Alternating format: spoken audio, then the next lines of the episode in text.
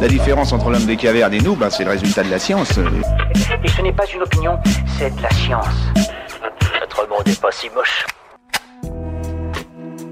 Dans quoi conserve-t-on les spécimens biologiques?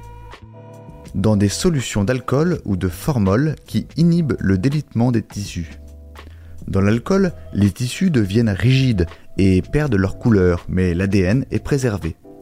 On utilise ainsi du glycérol, un alcool, additionné de thymol antifongique, un mélange qui conserve élasticité et coloration des tissus.